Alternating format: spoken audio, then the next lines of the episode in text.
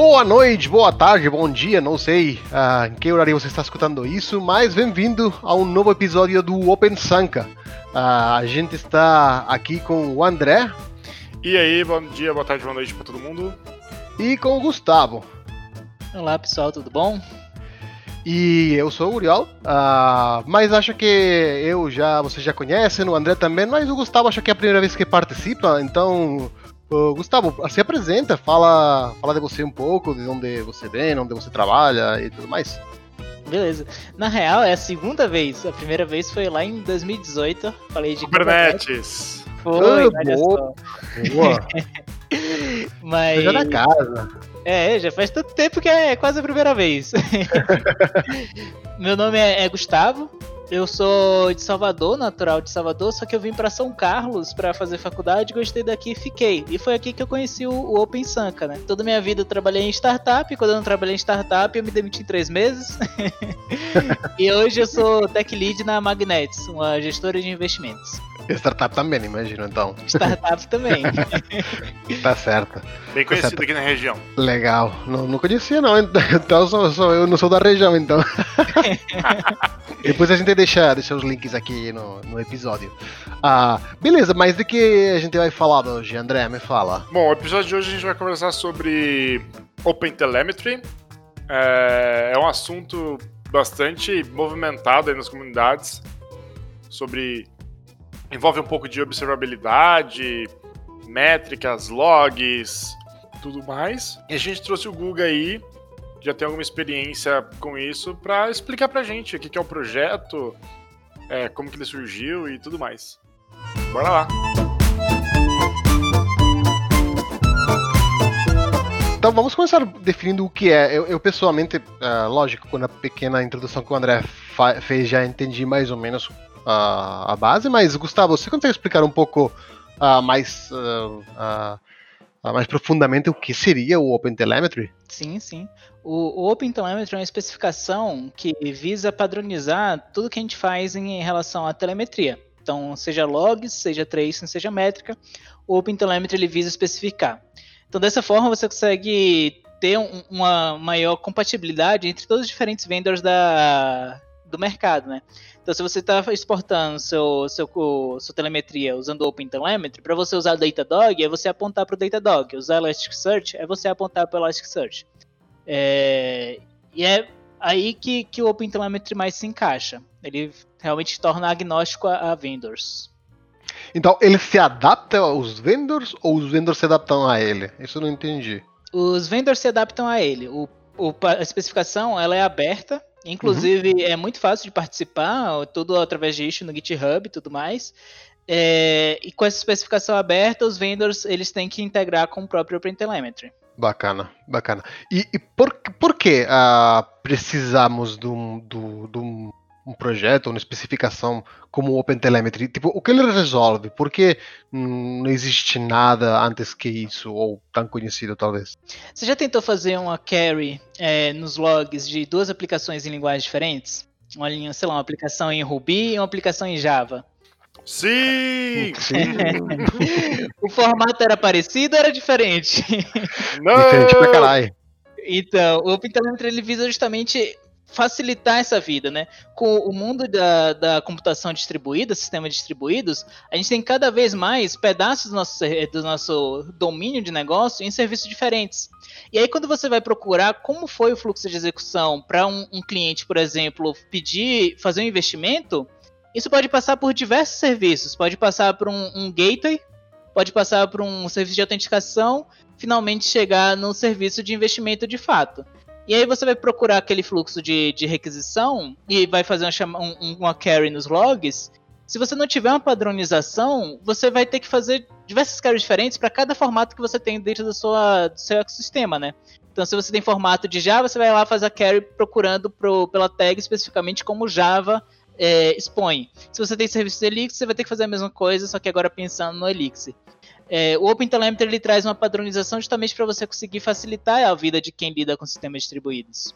Cara, Legal. muito bom isso que você falou. Eu vivi isso um pouco na pele, assim. A gente tinha é, várias aplicações rodando em PHP e a gente usava como é, centralizador de logs né, o Elastic, né, para ver tudo que bana. Então tinha toda a pipeline de dados com logstash e Fluent do sei das quantas, para o log de fato ser coletado lá no SDD out da nossa aplicação, nosso container, para cair no Kibana pra gente fazer queries e fazer. E mano, a aplicação em PHP logava de uma forma, a aplicação em Golang logava de uma forma completamente diferente. Você tinha que saber é, particularidades, não da linguagem, mas da aplicação para você fazer query, né? Então, ah, tem um atributo assim, o erro, a severidade desse é diferente daquele. Realmente é um trabalho de padronização muito baixo, muito custoso, cara. Com riscos de você ficar perdendo log em produção. Sim. O, mas eu diria que a chave do, do OpenTelemetry está mais relacionada aos traces, né?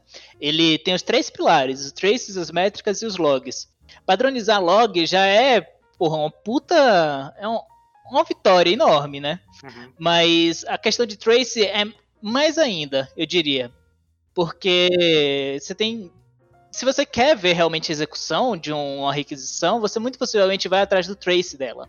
Sim. É, você ter isso padronizado para você poder experimentar diversas plataformas diferentes e ver como elas se adequam ao seu use case, é, é outra vitória muito boa.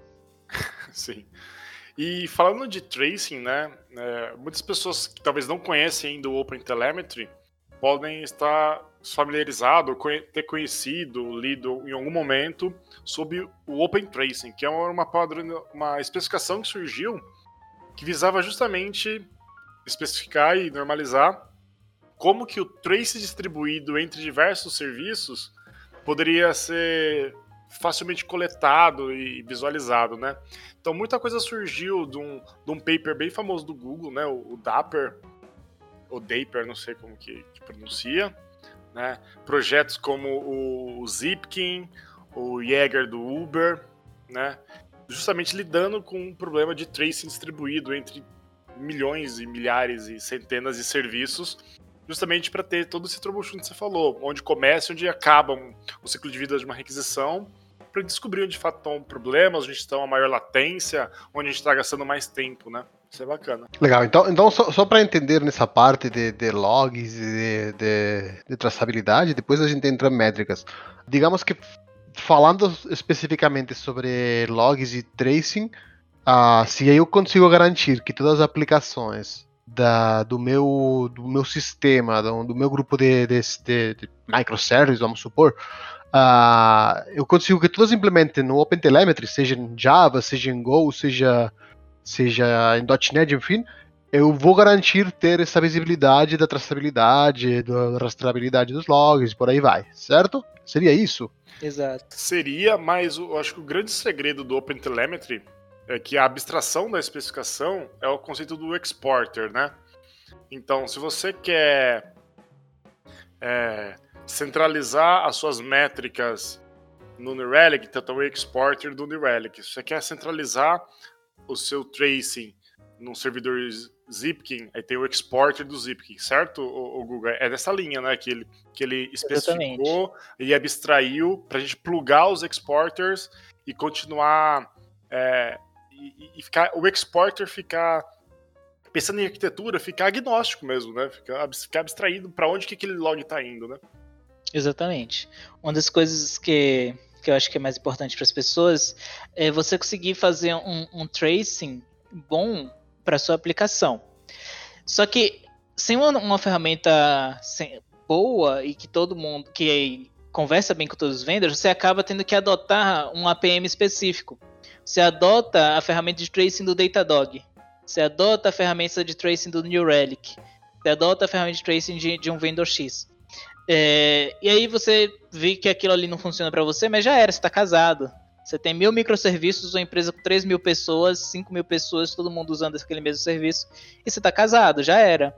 É, o, o OpenTelemetry com esse OpenTelemetry Exporter, ele permite que você, bom, você instrumentou com, com OpenTelemetry, você experimentou o Datadog, funcionou perfeito. Chega uma hora numa escala de vocês que não funciona mais, está muito caro, vocês vão experimentar a Honeycomb. Pronto. Bota o exporter do Honeycomb e segue vida. Todo o seu código que foi instrumentado com o OpenTelemetry, agora ele está exportando para o Honeycomb. Você não precisou agora adotar o SDK específico do Honeycomb. para aquela API específica do Honeycomb e remover todo o código que é de Datadog, né? Isso acontece muito quando você usa uma ferramenta de error reporting, sei lá, Sentry ou AppSign ou, ou Bugsnag. Quando você vai trocar de uma ferramenta dessa, você tem que tirar todo o código de uma e botar o código da outra. O OpenTelemetry, é. ele tira toda essa, essa complexidade, né? É que é muito Bacana. invasivo no código, né? Então, se você não adotar boas práticas de arquitetura, e às vezes é até difícil adotar, é, você quer instrumentar algo específico no New Relic, você tem que colocar anotações específicas do SDK do New Relic, projetar o seu código para fazer aquilo que é específico para SDK do New Relic, né? Eu acho que traz benefícios muito grandes para a própria arquitetura esse tipo de abstração. Legal, legal, não é, é, agora ficou muito mais claro, né? Então, tipo, no lugar de você, sei lá, no seu código colocar a dependência do Prometheus, que aí você exporta as métricas do Prometheus. E aí, se você, sei lá, no, sai uma ferramenta nova, melhor, enfim, uh, você vai ter que mudar é um parto. Desse jeito, digamos que uh, fica como um proxy uh, que fica agnóstico de quem está na outra ponta, né? Uhum. Legal, legal. Bem interessante mesmo.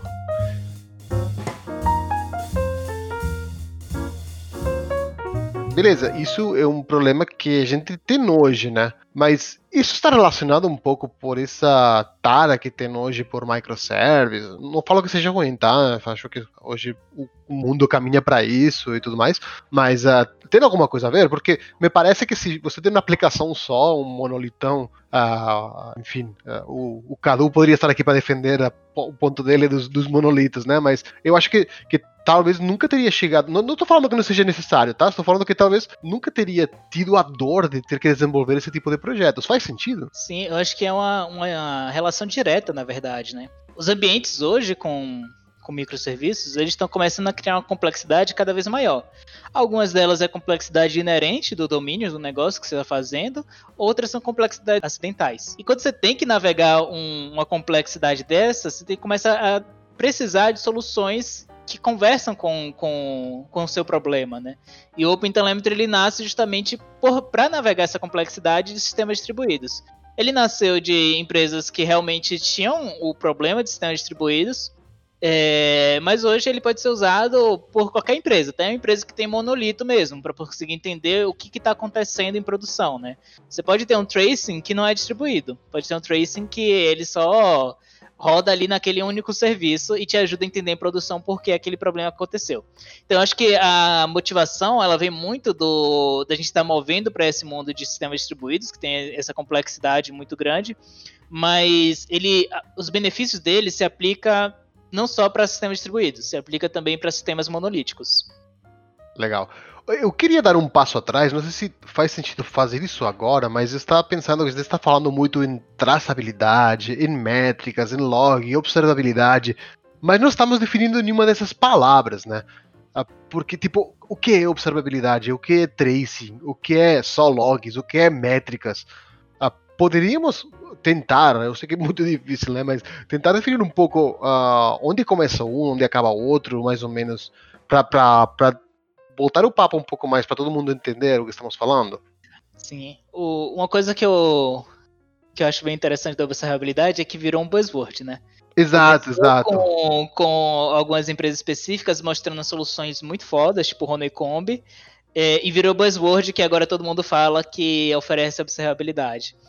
Uma das definições de observabilidade que eu mais gostei foi do fundador do próprio OpenTelemetry, que ele tem uma empresa chamada Lightstep, que ela foca justamente em observabilidade. Ele falou que observabilidade é sobre você conseguir entender os unknowns unknowns. São os problemas que você não sabe que não sabe. Enquanto monitoria tradicional, elas são para você monitor entender os, as coisas que você sabe que não sabe. Então a observabilidade, ela tem. Ela vai te trazer é, insights e conclusões que você nem sabia que não sabia, ou você nem sabia que aquilo ali estava no seu código. Eu gosto muito de falar que observabilidade é você entender, é, ser apresentado o seu, o seu sistema em produção pela primeira vez, né? Quando você vê ele fazendo uma coisa que você nem sabia que ele fazia pela primeira vez.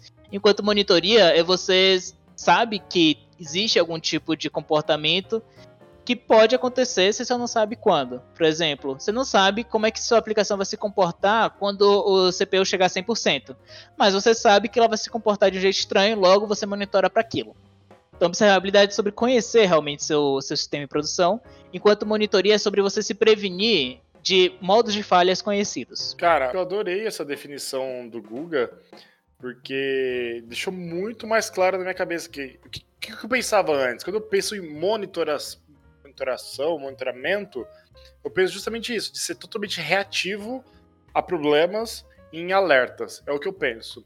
Quando eu penso em observabilidade, eu imagino olhando para um monte de dados de comportamento do meu sistema, do meu software, e aprendendo com aqueles dados, sabe? Exatamente.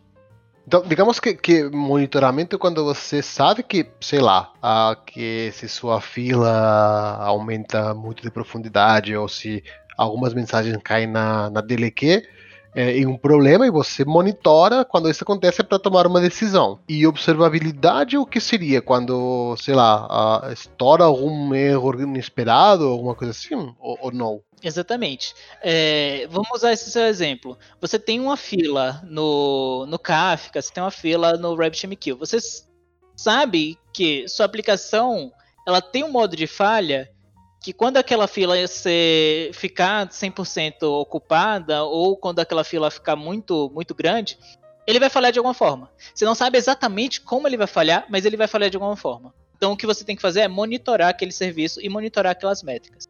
Já a observabilidade é o seguinte: aconteceu um erro em produção. E aí? Que erro é esse? De onde é que ele vem? Como é que ele se alimenta? Hoje no Globo Repórter. A observabilidade é justamente como você entende isso. Eu vou dar um exemplo bem real. É, na Magnetics, a gente fez uma migração da AWS, não, foi do GCP para AWS. Então a gente pegou alguns serviços para migrar, fomos de pouco em pouco, justamente para ter um impacto menor, e migramos um serviço específico do GCP para AWS. E esse serviço começou a dar erro. Mas era erro só em um terço das requisições. De onde que vem esse erro? Não sabemos. A gente não tem nem ideia de, de onde pode ter vindo isso. E aí, com observabilidade, o que, que a gente fez? A gente plotou todos os, os traces de erro e fez um heatmap de duração. Para quem não sabe o que é um heatmap, é uma forma de você visualizar um gráfico. Ele vai botar quadradinhos onde acontece com mais frequência, ele vai ficar com a cor maior. Então, quadradinho em 1 milissegundo, quadradinho em 100 milissegundos. Se tem mais é, requisições que passam pelos 100 milissegundos, ele vai ficar mais de uma cor mais forte ali naqueles 100 milissegundos. Então, a gente plotou um heatmap. A gente viu ali que existia requisições abaixo de 1 segundo e requisições acima de é, exatamente em 10 segundos. Exatamente 10 segundos. A gente pegou todas aquelas requisições de 10 segundos e fomos ver o que, que elas têm em comum nos eventos dela, nos traces dela. E todas elas vinham de um pod específico. A gente pegou aquele, aquele pod específico, plotou todos os pods que a gente. Pod a gente, é do Kubernetes, né? A gente pegou todos os pods que a gente tem e viu o que, que eles têm de, de diferente. E o que, que aquele pod específico que a gente tem específico tem de diferente dos outros. E a gente viu que aquele pod específico está em uma máquina diferente. Tá, então vamos testar, isolar essa máquina. Isolamos essa máquina, matamos o pod e voltou o serviço a ficar 100% healthy. Tá, e o que, que aconteceu? Qual a causa raiz? Ainda não sabíamos. Então a gente foi ver qual a diferença entre aquele, aquela máquina, aquele C2 e todas as outras. Quando a gente foi investigar qual é aquela diferença entre aquele C2 e todas as outras, a gente fez um plot pela Security Group da máquina e viu que o Security Group daquela máquina era diferente. Então aquela máquina era uma máquina que o pessoal de infra tinha subido manualmente para fazer alguns testes e esqueceu de descer. E ela não estava com o Security Group do Terraform que deveria estar. Tá. Logo, ela não conseguia acessar um serviço específico e causava erro. Então a gente tinha um problema que a gente não sabia que a gente não sabia. Quer dizer, um não, não, né? A gente não sabia que a gente tinha aquele problema, porque a gente não sabia de todo o contexto geral. E a observabilidade Entendi. nos ajudou a chegar na, na conclusão, na, na causa raiz, né? Se você não tivesse tudo esse mapeadinho, você não conseguiria fazer esse, esse debugging, vamos dizer, ou esse, Exatamente. esse, esse escovado de bit, né? É legal, bacana, bacana. Se fosse métricas, o que, que a gente estaria vendo? A gente estaria vendo que um terço das requisições estão falhando. A gente estaria vendo que o P99 é 10 segundos, exatamente 10 segundos cravados. A gente estaria vendo exatamente algumas poucas métricas. Aí, com a observabilidade, a gente consegue fazer um, um, um, dig down, né? A gente consegue começar a cavar essas, essas próprias métricas, esses, esses traces. Sem uma ferramenta dessa é aquilo que a gente fazia no passado, de chega o erro, aí você analisa, analisa, você não consegue, aí a solução é adicionar mais log no código. Quem nunca, né?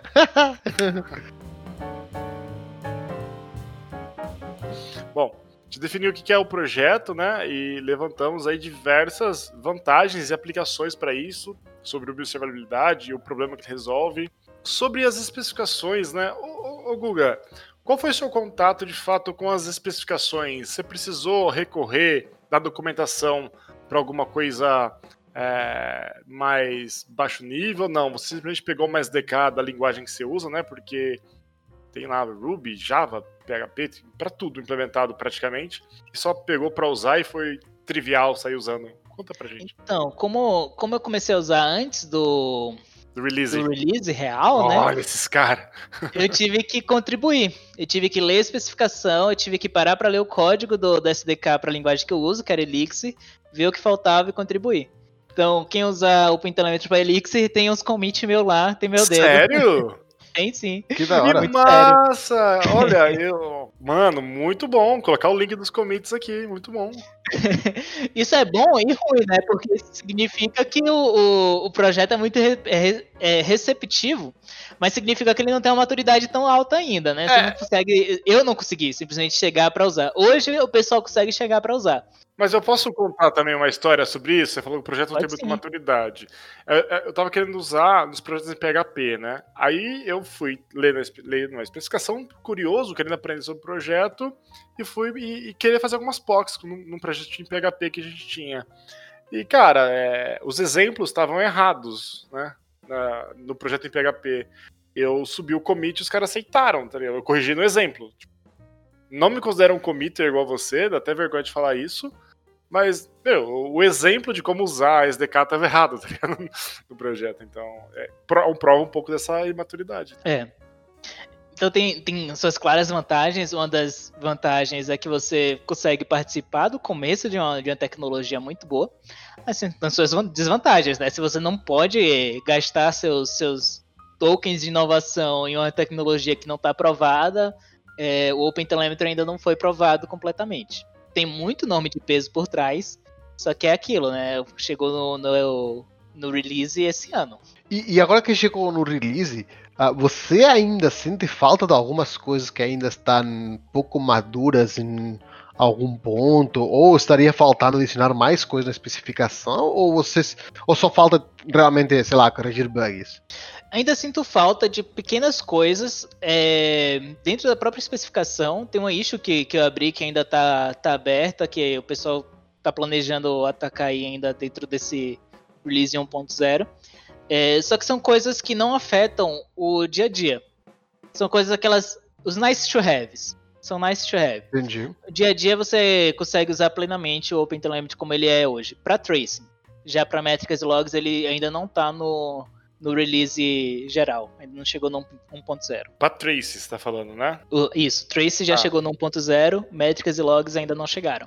Então para tracing você consegue usar feliz da vida para diversos vendors diferentes. É, acho que métrica vai ser o mais complicado, porque, meu, cada vendor literalmente faz uma instrumentação diferente, bem particular, né? Então, É aí que eu acho que é uma das coisas que o OpenTelemetry tem diferente das outras tentativas de padronizar, né?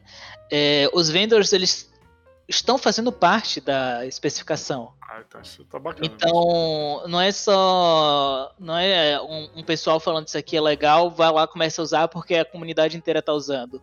É, os vendors eles estão participando da, do começo disso aí. Então eles já conseguem levar em consideração seus próprios sistemas e como eles têm que consumir para poder sugerir especificações, né? E como já tem um- uma certa massa boa de comunidade fora da, da- dos vendors, né? São comunidades de usuários realmente, é, já tem um bom balanço entre features que são coisas que fazem sentido, que facilita a, venda de- a vida dos vendors e coisas que fazem sentido e facilita a venda- ven- vida dos usuários. Muito bom, muito bom. Bacana, bacana. Comentou um caso de uso, né, que vocês resolveram com observabilidade. Ah, tem algum outro caso de uso que você queira comentar? Alguma coisa, sei lá, ou algum problema que, que vocês estiveram implementando, né? Tipo, pô, isso daqui foi um dor de cabeça muito grande. Então, tem um, um caso de uso que eu tô querendo há muito tempo implementar, ainda não chegamos nesse, nesse nível, É, mas a Magnetics é uma instituição financeira, né? Tem uma, uma gestora de investimentos, uma gestora de fundos e uma DTVM, que é uma corretora, distribuidora de valores.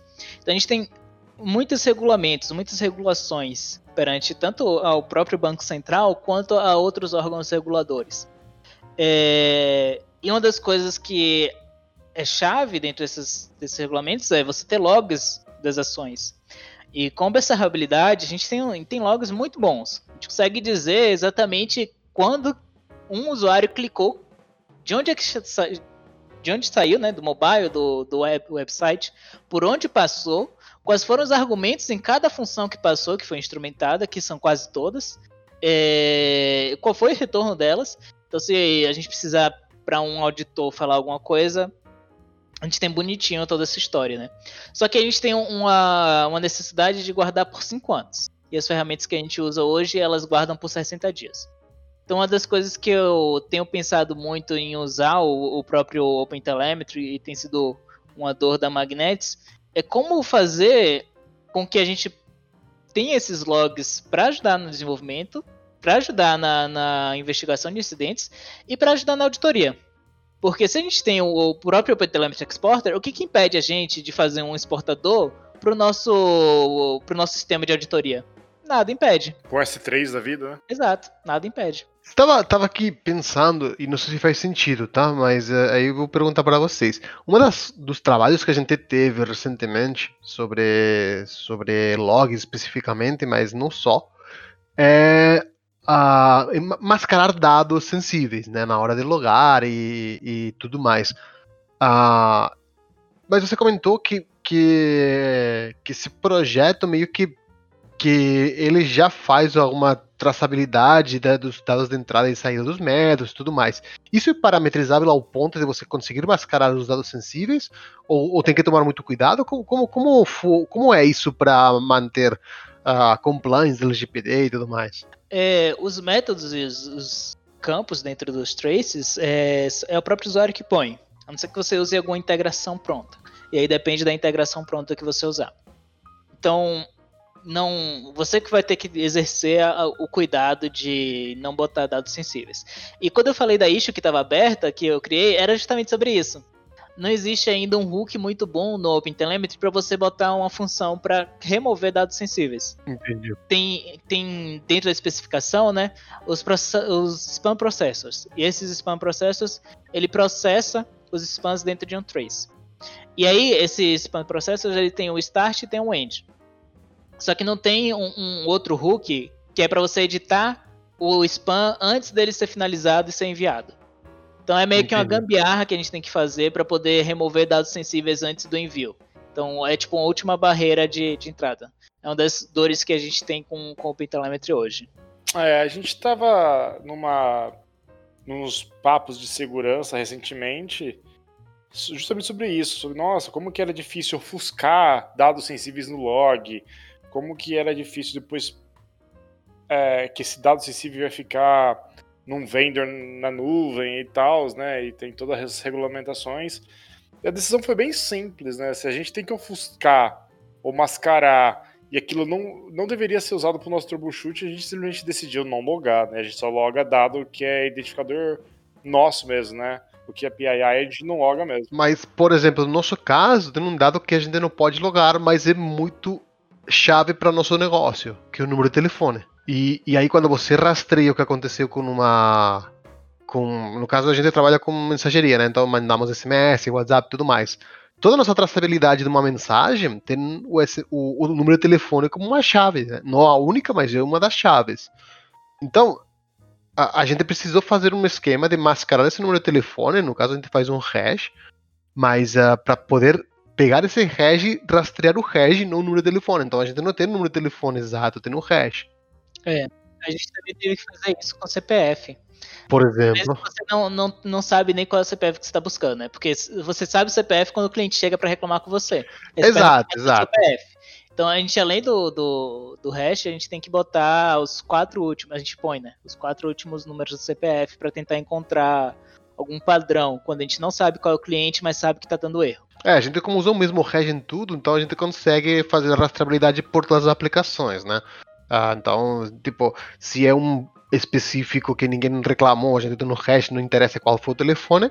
E se for um cliente que reclamou, ele passou o telefone, a gente faz o hash e usa ele para para para navegar. Mas realmente a gente precisa logar, né? Então, nossa solução normalmente tende a ser meio que manual, olhar aquele data class ou aquela classe que a gente vai a fazer o toString dela e os dados sensíveis fazer o mascaramento. Então, uh, tem muito PR, mas eu, eu principalmente quebro PR e aí alguém comentou, oh, esse daqui é dado sensível, faz o a sobrescrita do toString para mascarar, e sempre esqueço.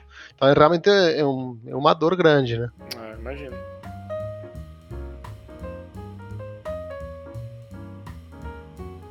Ô, Guga, fazer uma pergunta para você, né? Você falou bastante do OpenTelemetry e lá no começo do podcast a gente começou a falar sobre o OpenTracing. Você teve algum contato com o OpenCensus, de fato, ou nem chegou a mexer com nada? Eu nem cheguei a mexer. Eu sei que muito da, da comunidade do Open Census hoje participa do, do Open Telemetry. Inclusive na, na SDK do Elixir, a gente usava um canal no Slack que chamava Open Census até pouco tempo atrás. É, e para quem tiver curiosidade, a gente vai deixar todos os links na descrição desse, desse episódio.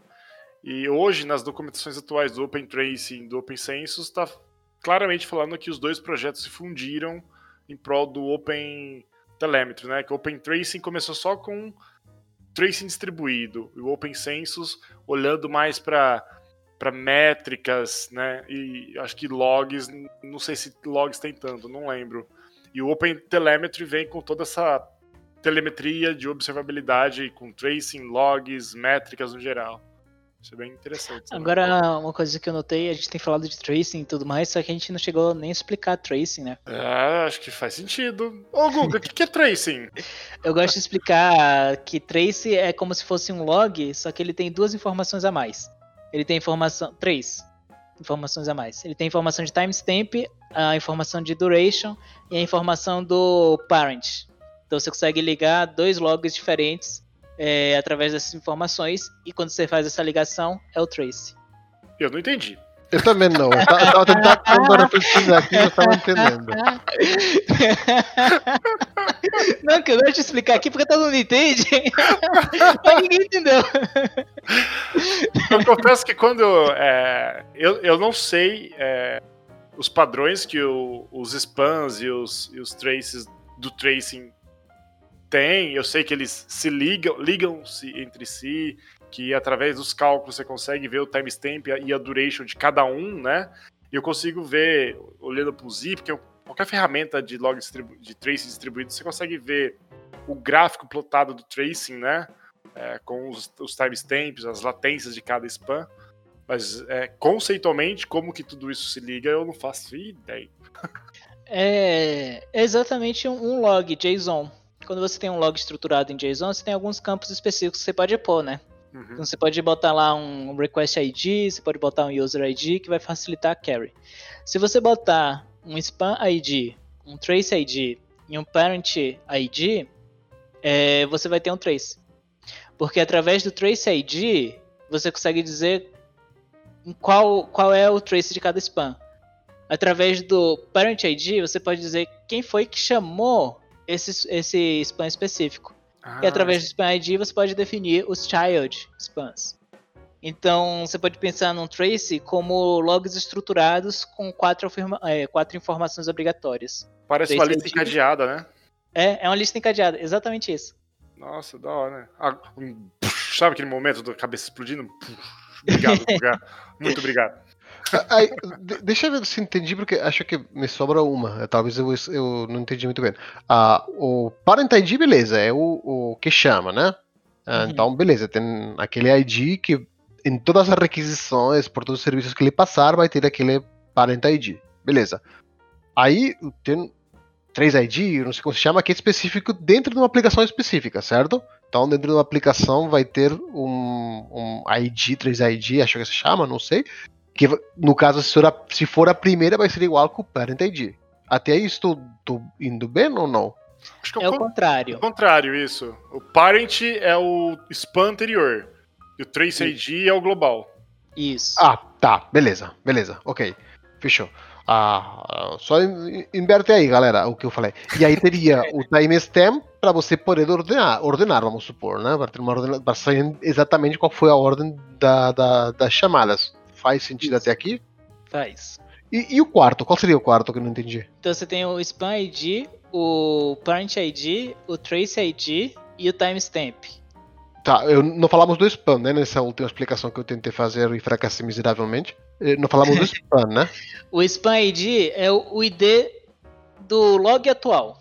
Então, Parent é o anterior, Spam ID é o atual, o Trace é o ID global. Já o Timestamp é quando aquilo aconteceu. Tem uma quinta informação, que é a de duração. Que aí, quando você plotar, você consegue ver exatamente quanto durou aquele, aquele spam. Entendi, entendi. Legal, legal. Que aí você, você consegue ver isso comparando os timestamps, é isso? Exato. Ah, tá. Não, beleza, beleza. É, além de comparar os timestamps, você consegue plotar é, na sequência, né? Pelos parents, pela cadeia de parent, e cada spam tem o seu sua duration, então você consegue plotar um gráfico. Eu ia sugerir a gente procurar na internet é, alguma imagem, talvez colocar também o link aqui para depois quem tiver com dificuldade de visualizar como que é um tracing desse. É, é aquelas. ah, eu tinha visto na época com o Zipkin e tudo mais, que ele fazia realmente uma. montava as caixinhas e você via a requisição, né, passando. Seria tipo. Ele usa isso para montar, certo? Isso. Exato. Legal, legal. Exato, é o- essa imagem que você tem na sua cabeça do Zipkin, do jeito que ele é, plota a estrutura de dados que permite isso é essa espécie de lista encadeada de logs aí. Bacana, bacana. Bom, só, só para finalizar então, ah, eu gostaria de aproveitar para falar que, que o, o podcast que a gente faz normalmente ah, a gente usa sugestões da galera. Muitas vezes a gente fala aqui, né? Ah, isso saiu do, do Slack, mas temos também um, uma um GitHub onde a gente vai criando as issues com os temas que a gente vai abordar. Aí tem uma lista de temas a gente vai pegando de lá. A gente vai deixar o link aqui. Então, quem quiser que a gente fale de algum assunto específico e tal, ah, pode colocar lá. Ah, até sugestões de pauta, convidados e tudo mais. ah, E aí, ah, eventualmente, se, se a gente se sente confortável, que às vezes a gente tem assuntos que não manja tanto, ah, se a gente se sente confortável, a gente pode tocar as pautas que vocês desejam. Muito bom. É, eu queria. eu Vou deixar então o link das issues do nosso projeto no GitHub, igual o Uri falou. E também vou deixar o link de um post no Medium do OpenSanka explicando como sugerir temas, né? Como criar, como entrar no projeto e como tem um templatinho de, de como fazer essa sugestão. Bem bacana também. É isso aí. Ô Guga, muito obrigado, muito obrigado. É, cara, muito esclarecedor, muito bom conversar com o committer do, do projeto. Tá Muita enchendo minha bola. cara. Ah, pô, as explicações que você deu, cara. Bom, tá de parabéns. E se você quiser fazer algum tipo de, de jabá, falando da sua empresa, se tem vagas, imagino que todas têm, né, hoje em dia, então ah, pode falar, Uhum. cara, comenta aqui, aproveita esse espaço. Então, vamos lá, né? A Magnetics, ela tá com vagas abertas. Quem não tá? É. A gente tem vagas abertas hoje para pessoas desenvolvedoras de Elixir. Então, se você curte Elixir e você quer trabalhar numa empresa que usa Elixir pra caramba, venha trabalhar na Magnetics. Então é isso, galera. Ah, muito obrigado pelo seu Valeu. tempo. Muito obrigado, Guga, Boa, pela valeu, participação. Guga. e, e até a próxima. Falou! Valeu! Falou!